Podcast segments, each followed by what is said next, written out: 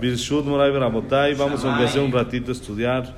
Estamos en la clase 51 de Orjot Yosher, aquí el libro de Rauhaim Kanievski. Estamos empezando el tema número 11, el tema de la tara, de la pureza que tiene que tener la persona tanto en su, en su comportamiento, sí, pureza general, lo que es tevilá y todo este tipo de cosas. Dice así el Jajam, Ine, da tarbekat monim shlobitru tevilat ezra la letora, avaletfila asura cheitbol, bidat ravai gaon, ורבנו חננאל ועוד הרבה ראשונים, וגם הרמב"ם שפסק בסוף הלכות קריאת שמע שביטלו לגמרי, תמו עליו ראשי ישיבות בבל, והשיב להם שמימיו לא ביטל אותה אפילו שעה אחת, אלא שלא היה יכול לכתוב בחיבורו כי אם היוצא מן הדין על פי הלכה, כמו שכתב רבנו יונה בפרק ג' דברכות, ועבדה בשולחן ערוך נפסק כהרמב"ם, מכל מקום כתבו האחרונים שהנוהג לטבול תבוא עליו ברכה, כמו שכתב במשנה ברורה,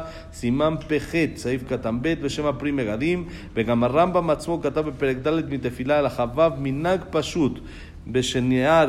בשנער ובספרד, שם בעל כן מתפלל עד שרוחץ כל בשרו במים. Dice así, la opinión de la mayoría de los jajamim es que en el tiempo de antes, en la época de la Gemara, una persona que tenía cualquier tipo de impureza, la que sea, tenía que para poder rezar o para poder estudiar, hacer tevilá aunque sea. Aunque no se le salpicaba todavía la vaca, los, el polvo de, de las cenizas de la vaca roja y etcétera, y no pase todo el proceso de pureza, pero aunque sea para poder rezar y para poder estudiar, necesitaba hacer tevilá. Cada vez cuando uno tenía una impureza, si estuvo con la esposa o cualquier cosa, si salió algún tipo de impureza del cuerpo, necesitaba hacer tevilá. Y hasta hoy en día así es la costumbre de los hasidim. Los hasidim, ellos no rezan si no hacen tevilá antes, y es por eso diario.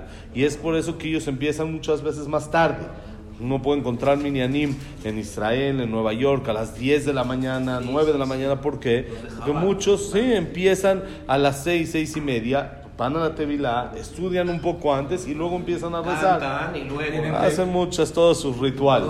¿Tevilá en, en sus edificios o...? No, tienen Tevilá cerca, por ahí en la casa o así, cerca de la zona. sí. Igual, hoy en día igual, ¿no?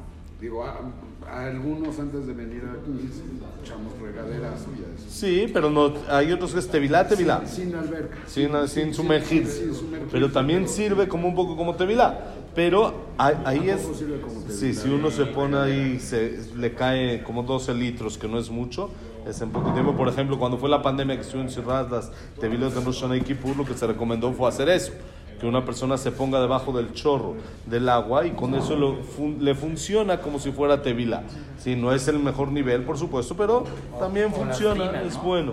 Las tinas también, aunque no es igual el nivel porque no es agua, no es agua de directo lluvia. de lluvia y eso, pero también, también tiene un, un, este, un, eh, un medio, también funciona de algún sistema para que la persona se purifique. Entonces esa era la alajá original en la época de la Gemara, en la época así del Betamikdash.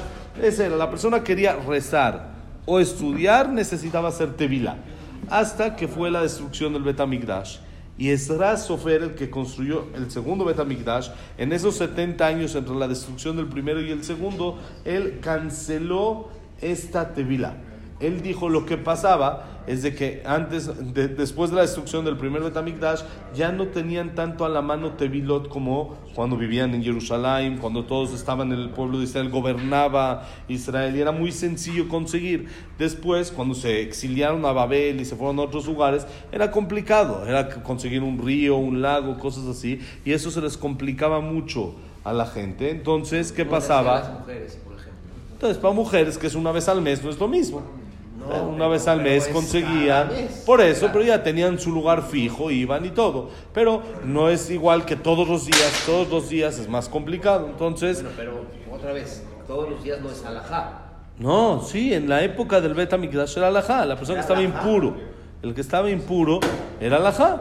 Tenía para poder rezar o estudiar. Puede ser su vida normal, pero no podía ni rezar ni estudiar sin tevilá. Entonces, ¿qué era lo único que pasaba? Que la gente dejaba de rezar o dejaba de estudiar. Porque no puedo. Claro, no puedo, no puedo, no hay tevilá hasta que encuentre.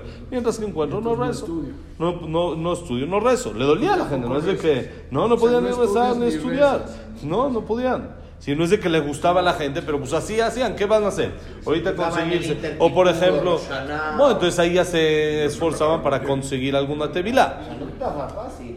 Pero no, era muy complicado. No, pero en general en el día. Luego tocaba en, en época de, de frío.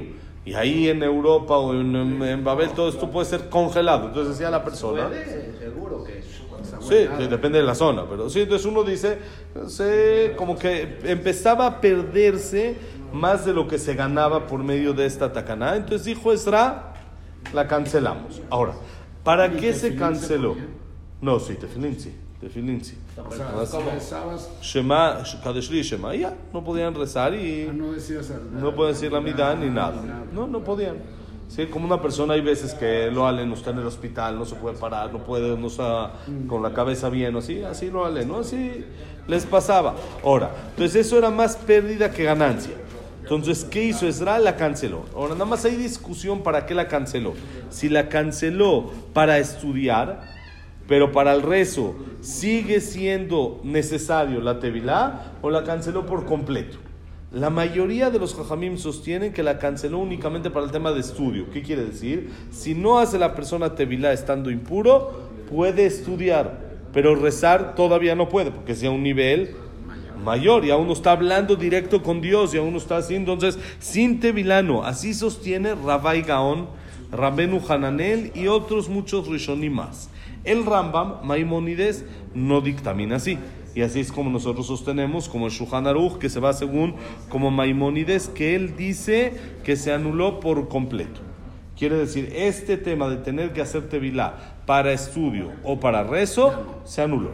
Ya no aplica. Ya. Quiere decir, es bueno hacer tevilá, es muy importante, bonito, pero ya no es eh, indispensable, ya no es necesario. Y una persona que está impuro puede rezar, puede estudiar sin hacer tevilá. Aunque los jajamí muchos salieron en contra del Rambam, principalmente la gente de Babilonia, ¿sí? Y dijeron, ¿cómo te atreves tú a permitir rezar sin tevilá? No puede uno rezar cuando está impuro. De todos modos, él les contestó que él, de manera personal, nunca rezó estando impuro, sino siempre consiguió una tevilá para poder hacer tevilá antes de rezar. Pero él dice, yo tengo que escribir en mi libro lo que es alajá para todos, no lo que es bueno.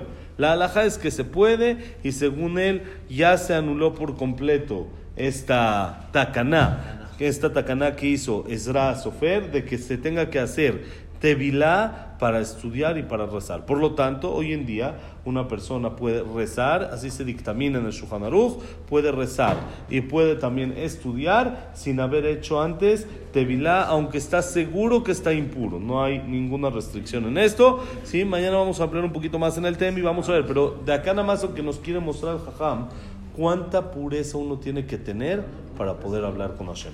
Aunque la alhaja es que ya no se necesita, pero aunque sea en el corazón y en la cabeza, que la persona esté puro y entienda lo que está haciendo. Uno está hablando con Dios, tiene que estar concentrado en lo suyo, concentrado en hablar con Dios y tener la mente pura y limpia, concentrado y metido únicamente en el tema de la tefila. Ok, Besat Hashem, que la clase haya sido Leinun Ishmat, Abraham Benadel, Sarabat Miriam, Esther Bat Miriam, Víctor Jaime Bencler, עיסק בן רוסה גילצון, ג'נט בת לטיפה, חיה בת שרה, אליהו משה ליסה, שיה בן, ג'נט, לעילוי נשמת, יוסף בן לטיפה.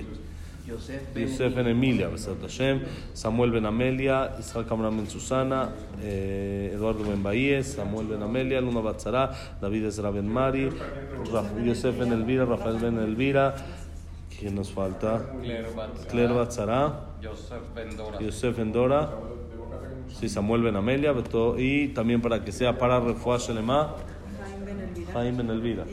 Ivonne Bat Elisa, Nelly Batester. Nelly Batester, David Ben Linda. Elias Ben Elias, ben Nelly, Sami Rafael ben Sandra, Betor Shar Jolea Muy Israel, y para que sea para Berajá y Atzlajá de todo Am Israel, que haya paz en el mundo, Hashem. Amén. Bonito día.